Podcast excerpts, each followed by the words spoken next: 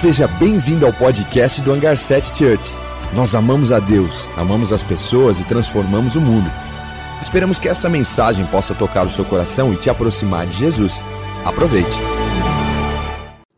E hoje eu queria falar sobre aprenda a dizer não ou aprenda os seus limites.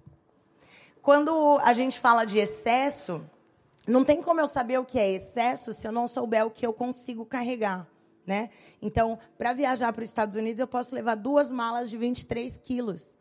Para viajar aqui, dentro do Brasil, eu posso levar uma malinha dentro do avião. Ou senão eu tenho que pagar para levar uma mala de 23 quilos para despachar. Então eu tenho, tenho, que saber o que eu posso carregar, o que está nas minhas forças, o que cabe nos meus braços, o que, eu, o que é saudável para eu levar. Nessas viagens, como a gente morou 10 anos nos Estados Unidos, muitas vezes eu tenho toda a minha família morando lá ainda, então muitas vezes a gente vai visitar. E eu fui descobrindo que eu, mesmo que dentro do avião eu posso levar uma mala de mão, uma bolsa e uma sacola, se eu levar tudo isso, eu vou ficar carregando aquilo ali pesado, eu vou ficar cansada. Eu posso levar, mas eu não preciso levar tudo isso. Eu consegui reduzir a minha vida para dentro do avião para uma mochila. E eu estou muito orgulhosa disso. Ainda assim, eu levo livros demais que eu não vou conseguir ler. Eu leio um ou dois, e os outros são excessos também. Mas a gente precisa aprender os nossos limites. E hoje a gente vai falar sobre isso, sobre qual é o meu limite, ao que eu preciso dizer não e o que eu preciso dizer sim, o que sim eu preciso carregar e é o meu peso, o que eu não preciso e não é o meu fardo. E tem um texto que sempre me chamou a atenção, o Senhor sempre falou muito isso comigo, porque eu, eu era, ainda sou um pouco, mas eu era do tipo de pessoa que não sabia falar não. Se alguém me pedisse alguma coisa, eu ia fazer, porque eu queria ajudar, porque eu queria agradar, ou porque eu não queria que alguém pensasse, ai, o que, que vão pensar de mim se eu falar não? Ai, eu vou desapontar a pessoa, porque a pessoa me pediu algo e eu não fiz. Então, eu eu tinha muitos medos e por isso eu não conseguia falar não. Então, qualquer situação, qualquer pessoa, aí vinham os abusos, né, que me pediam coisas que eu realmente sei que não deveria, mas eu ia e fazia. Porque eu não, não sabia meus limites, eu não sabia dizer não. E com isso, o Senhor me trouxe um texto num livro da Joyce Meyer. Na verdade, é um texto bíblico, mas a primeira vez que me apresentou foi a Joyce Meyer. Amo a Joyce Meyer, recomendo para você ouvir ela é, ler os livros dela, que a gente tem muitos aqui, mas o livro dizia Aprenda a Dizer Não, e foi a primeira vez que eu vi esse texto de Gálatas 6. E Gálatas 6 diz assim, no versículo 2, eu só vou ler o 2 por enquanto, nem precisa colocar. Diz assim: leve o cargo pesado uns dos outros e assim cumpra a lei de Cristo. Então, aquilo ali re, é, frisou na minha mente que eu precisava sim ajudar todo mundo. Porque a lei de Cristo, e assim você vai cumprir a lei de Cristo. Jesus não veio aqui dar muitas leis, ele resumiu a lei em quê? Ama a Deus e ama o próximo como você ama a si mesmo. Então, para eu cumprir o amar o próximo, eu, eu precisava levar o cargo pesado deles precisava levar a carga deles, precisava carregar o que eles, o que eles precisavam de ajuda, precisava carregar junto com eles, precisava levar a cruz de todo mundo. Eu, eu reformulei aquele versículo, portanto, é, quem quiser vir após mim, toma a sua cruz e siga. Não, é toma a cruz de todo mundo e siga. Porque eu achava que era assim que eu ia cumprir a lei de Cristo, era assim que eu ia fazer o que eu deveria fazer. Eu precisava carregar tudo. Tudo de todo mundo. Porque assim eu ia fazer o que Jesus fez, né? Carregar tudo de todo mundo. E eu comecei com esses conflitos e, aliás, conflitos. Para mim era uma certeza que eu precisava carregar tudo de todo mundo. Até que eu não aguentei mais. E até que eu já não queria carregar nada de ninguém, nem meu também. Não aguento mais, alguém me ligava, alguém me chamava, alguém me pedia ajuda, eu não queria ajudar, eu não queria fazer nada. Eu não queria ouvir problema dos outros, porque eu já estava estafada, cheia de problemas dos outros e cheia dos meus e cansada, esgotada. E, e foi a época que eu aprendi, peguei esse livro na mão. E para mim trouxe muitas verdades que eu, que eu tento há muitos anos viver elas. Porque daí ele solta, no versículo, dois versículos para frente, ele fala assim, ó, portanto, cada um leve sua própria carga. Eu fiz como? Como assim? Como que no mesmo capítulo, na mesma Bíblia, o mesmo Deus está dizendo: carregue o fardo pesado uns dos outros. E depois fala assim: então, cada um carregue a sua própria carga. Então é para eu levar o do outro ou não é? É para eu levar só o meu e deixar os outros que se explodam? O que, que é para eu fazer? Como, como eu vou lidar? Qual que é esse equilíbrio? Ou ele está se contradizendo mesmo? O Paulo está aqui falando um monte de coisa e falou besteira. Então eu comecei a. Então a gente vai ler esse texto e depois eu vou te dar um pano de fundo do que, que Paulo está falando em Gálatas. Vamos ler Gálatas 6. A gente vai ler do 1 ao 5.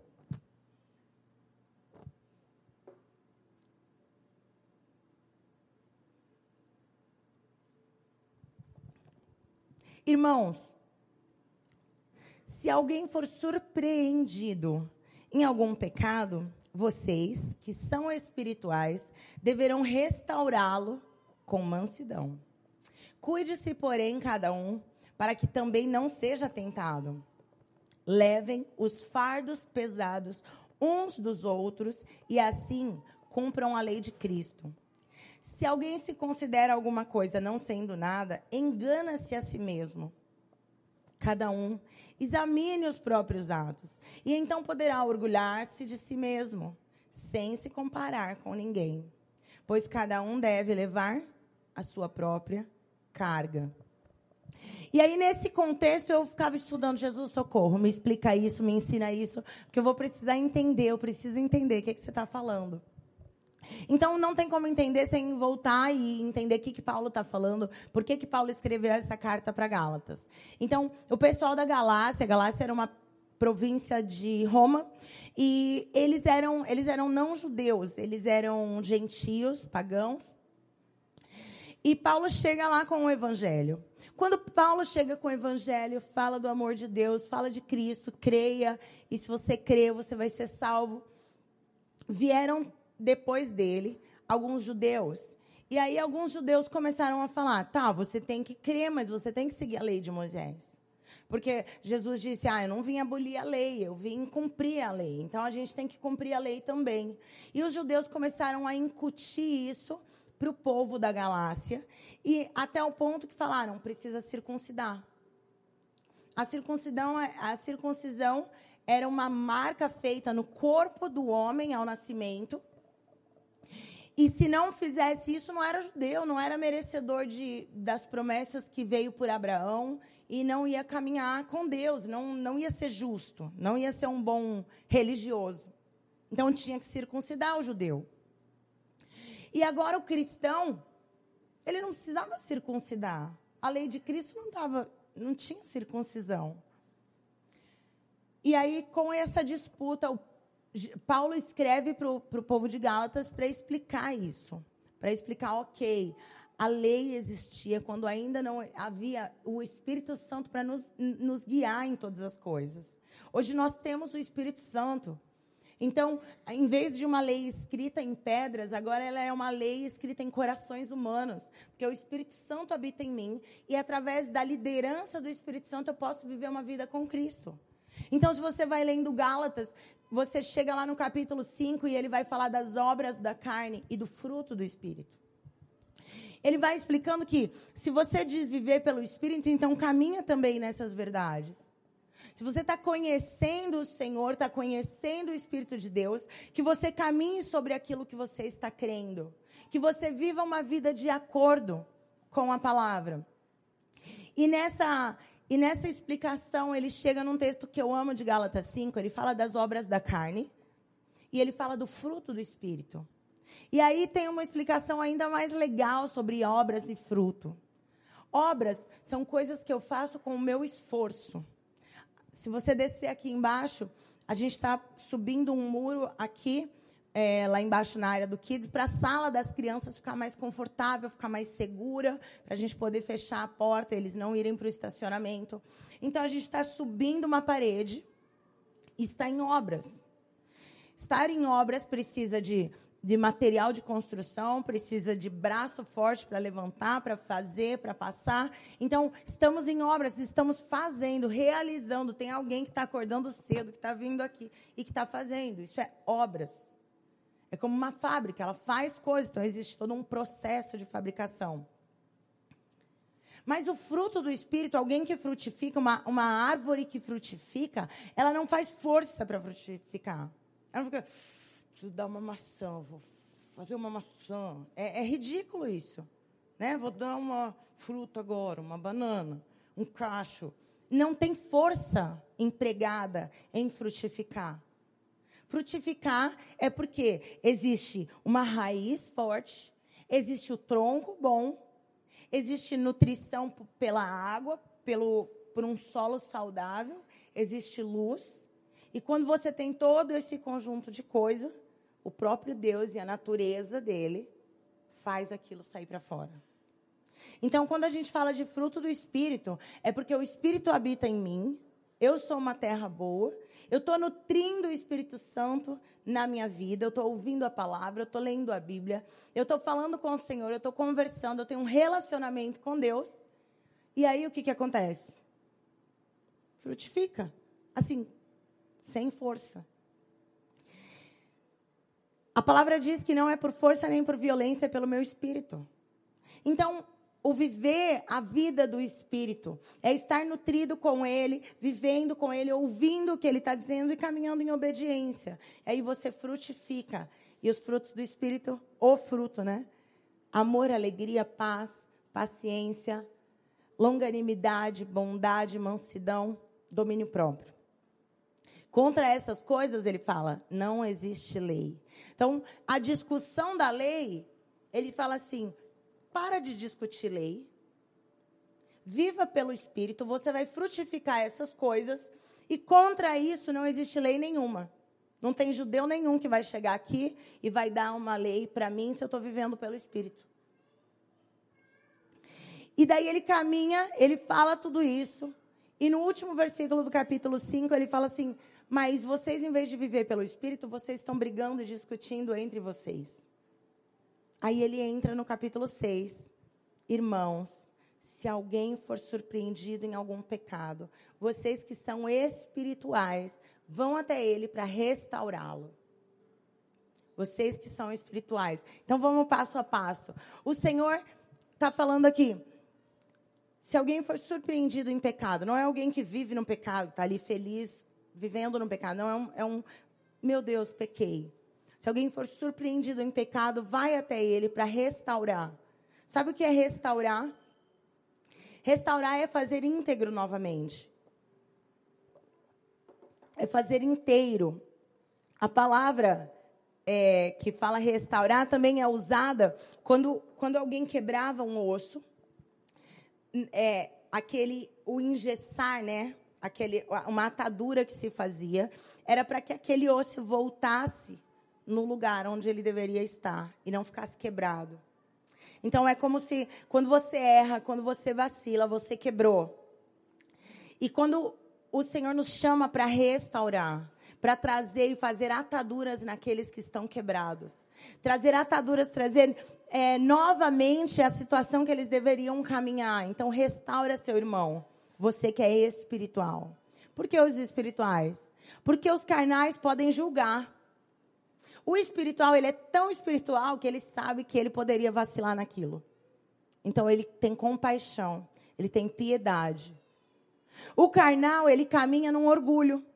Então esse não pode restaurar ninguém, porque ele vai falar assim: "Como que você errou isso de novo? Você fez, eu tô cansada dos seus erros." Esse é o carnal que faz. Parece espiritual, que ele fala, eu nunca fiz isso. Mas isso não é espiritual. Porque Jesus, quando ele se depara com uma mulher surpreendida em adultério, ele se compadece dela. Ele arruma um jeito de mostrar o amor de Deus para ela. Ao ponto de todos que estavam ao redor, prontos para julgá-la, jogar suas pedras no chão e ir embora. Então, isso é restaurar. Isso é trazer de volta, isso fazer a atadura para voltar, para que ela voltasse na identidade que ela nunca deveria ter perdido. Vai e não peca mais. Vai viva a sua vida digna. Então, quando nós que somos espirituais, às vezes a gente não está muito espiritual, não, mas você pede, Jesus, lidera a minha vida. Espírito Santo guia meu coração. Não deixa eu pensar isso, não deixa eu falar isso, não deixa eu agir pelos meus impulsos. Eu preciso ser liderado pelo Espírito. E ele fala, ele sussurra no nosso coração, na nossa mente. Ele avisa quando a gente está sendo mal educado. Ele avisa quando a gente está é, extrapolando, quando a gente está fazendo errado. Então, seja liderado pelo Espírito, porque daí você vai poder restaurar as pessoas de volta ao Senhor.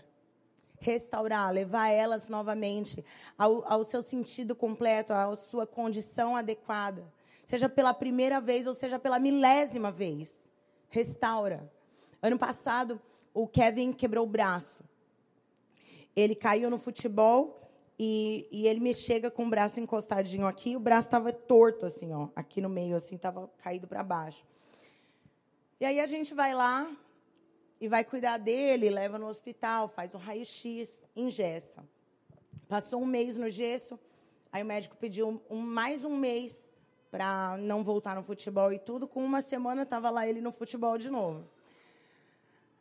Não, não, já tá bom, não sei o que lá, futebol. Na sei lá quantos dias que ele fez futebol, muito pouco, quebrou de novo, no mesmo lugar. No mesmo lugar.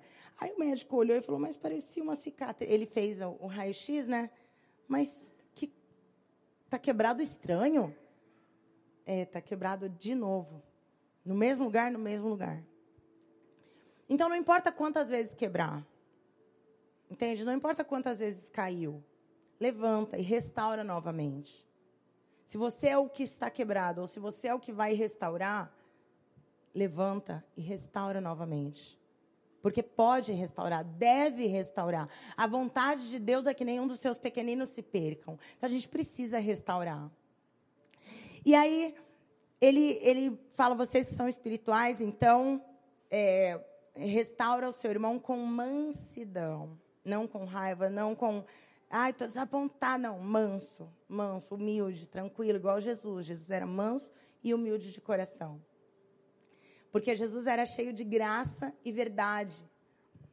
João, em João 1, ele fala assim: agora veio aquele que cheio de graça e verdade. Ele é o símbolo da graça e da verdade e do amor de Deus demonstrado através dele. Então eu não posso restaurar ninguém, aconselhar ninguém e cuidar de ninguém sem graça e sem verdade e sem amor. Porque no capítulo 13 de Coríntios diz que sem o amor não vale. Ah, mas eu posso falar língua de anjo, de sei que lá, eu posso fazer, eu posso profetizar e tal, mas sem amor eu sou um barulho. Eu sem amor não vale, sem amor não tem validade. A graça é olhar pra, com, com os olhos de Cristo, sabendo que essa pessoa precisa e pode ser restaurada de volta. E a verdade é não negar. Você sabe que um, que um homem ou uma mulher é um bom pai ou uma boa mãe quando eles corrigem os filhos. Se eles não corrigirem, esses filhos são largados à sua própria sorte.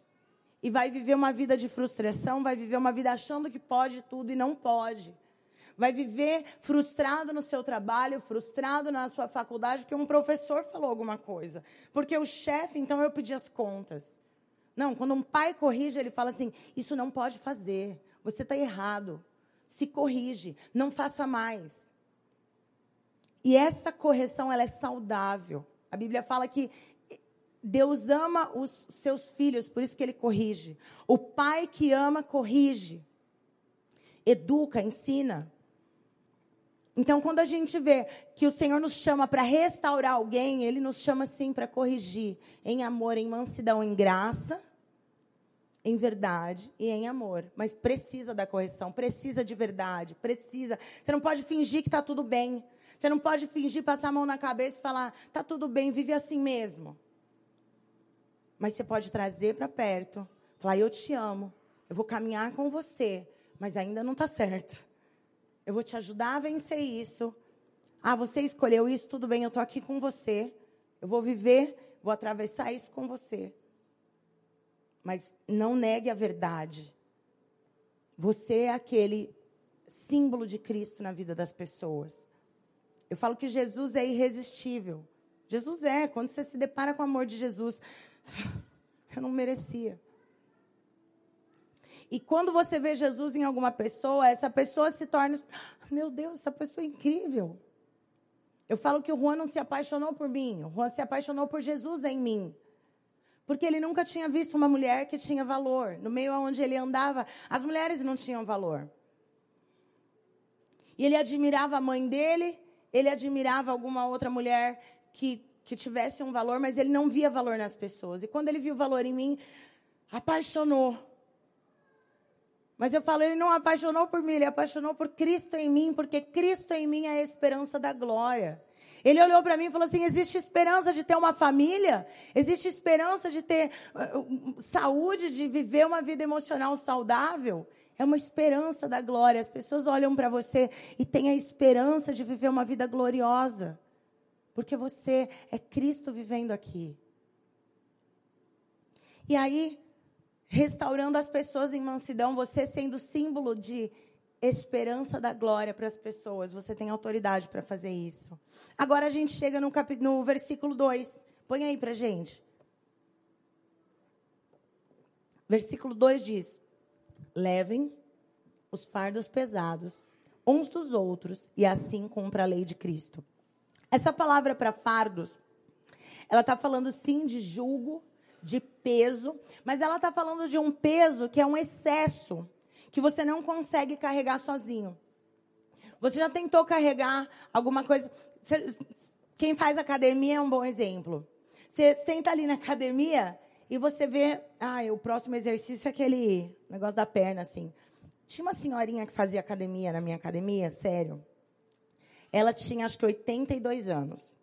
E ela botava, ela chegava lá, estava no terceiro, segundo, quinto, sei lá. Ela botava assim, ó, lá no nove. Aí ela começava aqui, ó. Uma senhorinha, mas ela andava, quando ela saía de lá, ela andava assim, ó. Devagarzinho. E ela dentro da máquina, meu, que máquina aquela mulher. E eu assim, meu Deus, eu não achei nada demais. Vou, vou puxar o peso da velhinha. Claro que vou. Sentei lá, aqui, ó. Nem mexeu. Porque era um peso que eu não podia carregar. Era um peso que eu não podia carregar, não sabia, não tinha como, não tinha exercício, não tinha elasticidade, não tinha musculatura, não podia carregar o peso, o peso da velhinha a velhinha carregava mais do que o dobro do que eu podia. Então, quando é excesso, não existe possibilidade de você carregar sozinho. E é esse que o Senhor nos chama para carregar um do outro. Quer ver um exemplo? Minha mãe morreu. Meu Deus, minha mãe morreu. Fulano de tal, vem aqui, me ajuda, minha mãe morreu.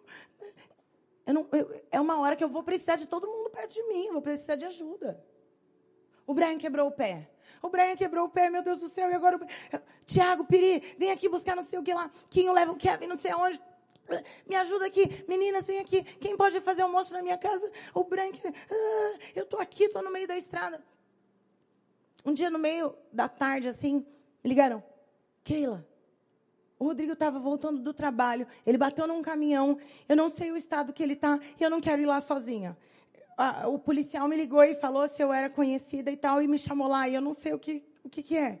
Eu larguei tudo. Liguei para alguém buscar as crianças para mim e fui lá carregar aquele fardo pesado demais para ela. E fui lá. Tô chegando, tô indo. Keila, me ligaram, falaram que colocaram ele num, numa ambulância, a ambulância caminhão, era lá em outra cidade. E a ambulância, não sei o que lá, e não ia dar tempo de chegar no hospital, então veio o Águia, não sei se é Águia que chama, veio um, um helicóptero e buscou ele no terreno, eu acho que é no terreno, ou era da Valeô, de alguma empresa assim. Aí a gente assim, tá entre a vida e a morte. A gente começou a entrar em choque, a gente chegou a tempo do, do, do helicóptero. Vimos ele na maca assim, e o pessoal protegendo, e ela saiu correndo. É meu marido, é meu marido. É um fardo pesado demais. Olhou, ele piscou e sorriu. Aí ela sorriu para ela, né, quando viu ela. Não, você não pode ir no helicóptero com a gente. Ela entrou de volta no carro. nisso a gente encontrou lá, a gente estava com dois carros. Falei, vai com o meu carro que tem sem parar e, e eu fico com o seu carro, vai embora. Aí ela foi atrás do, do da onde estava indo, tal. Em resumo, ficou tudo bem. Ele está vivo. Mas quando é um fardo pesado demais, essa palavra, quando você é, traduz ela do grego, é um fardo que te, te coloca tão para baixo até te derrubar. Então, isso não dá para carregar sozinho. Esse é o momento que eu vou ajudar alguém para cumprir a lei de Cristo. Só que Paulo, quando está falando aqui, ele fala logo depois de um versículo que ele fala sobre pecado, sobre restaurar alguém do pecado. Então, quando ele fala isso, ele está dizendo assim: se essa pessoa que foi surpreendida num erro, agora está carregando um peso demais de culpa, está carregando, está pesado demais, está vivendo uma vida mais difícil, vai caminhar com ela, vai ajudar ela a carregar isso, até que ela seja restaurada. Então, eu e você somos chamados para cumprir a lei de Cristo, ajudando o outro no que é o excesso dele. Ajudando o outro em alguma coisa que foi surpreendido, que ela não estava esperando. E aí ele, ele segue e fala assim: porque se alguém se considera alguma coisa, não sendo nada, versículo 3 e 4 a gente vai ler. Se alguém se considera alguma coisa, não sendo nada, engana-se a si mesmo. Portanto, cada um examine os seus próprios atos. E então poderá orgulhar-se de si mesmo. Só até aí, sem se comparar com ninguém. Ele está falando assim: se você olha para você e se sente melhor do que alguém, ou se você olha para você e se sente pior do que alguém, não é isso que o Senhor está te chamando para fazer. Você precisa olhar para você mesmo e examinar os seus atos, examinar as suas atitudes, examinar a sua identidade, examinar quem você é, o que você faz, examinar o seu dia a dia. Porque o Senhor não quer que você caminhe em, em orgulho, se achando mais do que outras pessoas. Porque daqui ele fala: você é pó, do pó você vai voltar, eu e você somos iguais, o mesmo pó, a mesma. Nem é mais e nem é menos. E, e, e quando que a gente descobre quem nós somos? Como que a gente consegue examinar nós mesmos? Quando a gente conhece o Senhor e o Senhor nos dá a conhecer a gente. Quando o Senhor pergunta para os seus discípulos: Quem os outros dizem que eu sou? Quem o povo por aí diz que eu sou? Pedro fala rápido: Você é Cristo, filho do Deus vivo. Então, Pedro, na caminhada com Cristo, entendeu quem Jesus era. No relacionamento com o Senhor, Pedro começou a conhecer o Senhor ao ponto de saber que ele era o Messias. E aí, quando você conhece o Senhor e se relaciona com Ele, Ele te faz conhecer quem você é. Sabe o que Jesus responde para Pedro? Pedro, o seu nome é Pedro, vem de Petros. E eu vou alicerçar a minha igreja sobre uma pedra, sobre uma rocha viva. E tudo que a minha igreja, tudo que a igreja proclamar, será feito. Ela irá com força contra o inferno. As portas do Hades não vão prevalecer. Pedro, você é uma pedrinha que faz parte de uma grande rocha, de uma grande construção que é a minha igreja. Você tem autoridade no céu, você tem autoridade na terra. O que você declarar, que for diante de Deus, que for de acordo com a Bíblia, isso vai acontecer. Você tem autoridade. Pedro, você é parte da minha igreja. Quando a gente se relaciona com o Senhor, o Senhor nos faz conhecer a nós mesmos. A gente consegue olhar para dentro, a gente consegue examinar. O Espírito Santo que habita em nós fala assim: Keila, isso está errado, você vai precisar corrigir.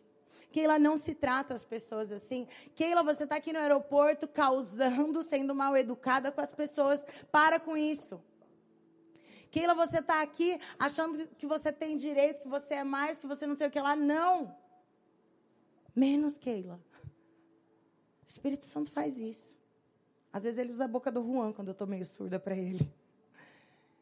Mas o Espírito Santo faz isso. Ele precisa nos ensinar. O dia a dia a gente precisa ouvir. Porque daí eu não acho que eu sou mais. Mas também não, não aceito as mentiras de que eu sou menos. Eu examino dentro de mim, eu olho quem eu sou e eu olho o que eu deveria carregar ou não. Porque se eu sei quem eu sou, eu não preciso carregar o fardo que é dos outros. Ó, se alguém virar para mim e falar assim: "Ah, sua ruiva". Eu não sou ruiva. Pode falar: "Ah, sua adolescente do cabelo azul", pode falar. Mas se me chamar de alguma coisa que eu não sou, eu sei quem eu sou. Mas se eu não me relaciono com o Senhor, eu não ouço quem Ele diz que eu sou. Se eu não ouço as verdades dele sobre mim. Porque eu não sou o que eu penso que eu sou. Eu não sou o que a sociedade me falou que eu sou. Eu sou o que a Bíblia diz que eu sou. E se eu sou o que a Bíblia diz que eu sou, se eu sou o que Cristo fala que eu sou, eu preciso conhecer isso. Porque se eu conheço isso, eu não tenho confusão. Se alguém me chamar, ah, sua burra. Não sou burra. Simples assim. Eu não vou tomar essa ofensa, então eu não vou carregar esse fardo. Então eu preciso conhecer quem eu sou. Porque daí eu não penso que eu sou mais. Ai, Keila, a palavra que você deu domingo foi maravilhosa. Deus falou: você é tão incrível, você é tão maravilhosa, você é tão. Aí eu tô aqui. Sou mesmo. sou demais. Daqui a pouco alguém fura a bexiga, ela cai. Aí eu tô assim, é, não sou não, tô médio. Meio mais ou menos. Com Jesus eu vou ficando boa. Eu sou a esperança da glória com Jesus. Então, se você se relaciona com o Senhor, você sabe suas debilidades e você sabe os seus dons. Você conhece quem você é para você não carregar uma farda do que você não é, uma carga demais que você não é. E aí depois que ele fala: "Ei, quem é você? Examina quem você é". Veja bem o seu dia a dia, quem é você, qual é a verdade do céu sobre você, quais são os seus limites que o Espírito Santo quer guiar você, quer guiar a sua vida. Aí ele chega no último, versículo 5. Pois cada um deverá levar a sua própria carga. E o carga aqui não é de fardos pesados. O, far, o, o carga é do seu próprio peso.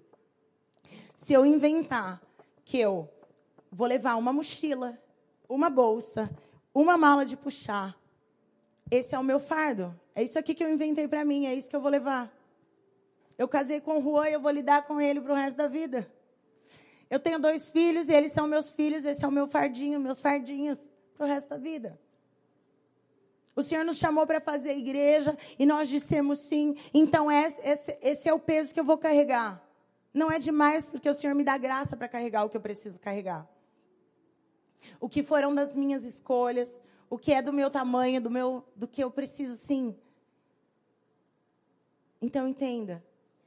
Você vai precisar entender o que é a sua carga para você dizer sim para isso. E o que você disser sim implica em outros nãos. Se eu disse sim para o meu marido, eu disse não para todos os outros homens do mundo. Porque o meu sim implica em outros nãos. Quem diz sim para uma faculdade vai dizer não para uma festa à noite, para um culto à noite, porque está na faculdade à noite. Então, o seu sim vai ter que implicar em muitos outros nãos. Então, eu preciso entender o que é sim, o que é não. O que é minha carga, o que não é. Porque eu vou precisar aprender a entregar isso para Jesus. Eu quero que você fique em pé. Hoje é dia de ceia. E falando sobre isso, a gente vai ouvir um pouco do que o Senhor tem para nós pessoalmente. Eu não sei qual é o peso que você tem carregado, mas quando eu falei que eu estava estafada, que eu estava cansada, o Senhor falou para mim: Keila, você tem uma síndrome, chama Síndrome Messiânica. Não, eu que inventei esse nome, não foi ele que disse. Eu falei: pera, eu estou achando que eu sou Jesus. E eu posso carregar a cruz de todo mundo comigo. Eu tenho uma síndrome, eu estou achando que eu sou a salvadora da pátria. Então, todas as minhas amigas, todas as pessoas da igreja que precisavam de ajuda, eu, eu ia lá e ajudava e carregava o fardo de todo mundo e levava tudo comigo, tudo nas minhas costas. Minha mãe, ela ama ajudar as pessoas. Acho que ela nasceu para isso, esse é o maior dom, da compaixão. Então, ela começa a carregar o que não é dela. Eu assim, mãe, essa carga não é sua. Não, filha, mas eu preciso ajudar fulano e fulano, porque fulano e fulana, porque não sei o que lá, eu preciso ajudar. Mãe, presta atenção se essa carga é deles ou é sua. Se ela é pesada demais e ele não consegue, ou se ele ainda não aprendeu a lidar com a carga, e por isso ele está pedindo ajuda. Mãe, cuidado. Meu pai falava para minha avó: Mãe, tu tá querendo ser Deus, é? Por que, que ele falava isso? Porque minha avó via um filho, um neto, alguém passando uma necessidade, ia lá e supria. E uma vez um casal pediu uma ajuda para a gente. E a gente se comoveu com a situação, eu e Juan. Vamos ajudar. E a gente foi para casa planejar como que a gente ia ajudar, que seria uma ajuda financeira. Meu Deus, mas vai ter que tirar daqui, não sei o que lá, não, mas vamos ajudar e tal. E a gente está planejando. Mas eu senti algum peso no meu coração. E quando eu compartilhei isso com o Juan, o Juan falou assim: Eu também estou sentindo, eu estou sentindo mal, eu estou sentindo que não é para a gente ajudar. Mas como que a gente está vendo essa pessoa nessa situação e não vai ajudar? Aí a gente chamou o casal de novo. Falou: Olha, eu sei que a gente prometeu que ia ajudar, mas quando a gente estava em casa pensando e se programando, a gente sentiu um peso de que a gente não deveria ajudar. Você sabe por que, que eu estou sentindo esse peso? Aí o casal começou a chorar. Ah, é porque a gente brigou com os nossos pais e meu pai é que dava essa ajuda para gente e meu pai não sei o que lá, não sei o que lá e depois da briga eu disse que eu não precisava mais dele e que eu não nunca mais ia pedir nada para ele e aí agora eu não tenho coragem de ir lá. É disso que meu pai fala. Tu acha que tu é Deus, é? Tu acha que tu é Messias, é? Porque se o Senhor está fechando uma porta ali, nesse, nessa situação, o Senhor queria uma reconciliação. Se eu ajudasse, eu ia atrapalhar tudo. Então, por isso, tua vida tem que ser guiada pelo Espírito. Ah, mas Keila, quando que eu ajudo, quando que não? Pergunta para Jesus. Quando que eu carrego o meu peso, quando que eu carrego do outro? Pergunta para Jesus. Jesus, ele tem as respostas. Uma vida guiada pelo Espírito é uma vida que você só vai errar se você quiser. Se você dizer, fica quieto, Espírito Santo, deixa eu fazer do jeito que eu quero. Porque uma vida guiada pelo Espírito, ele vai dizer os sims e ele vai dizer os nãos. E você vai buscar isso nele. Ele vai trazer as verdades do céu sobre você.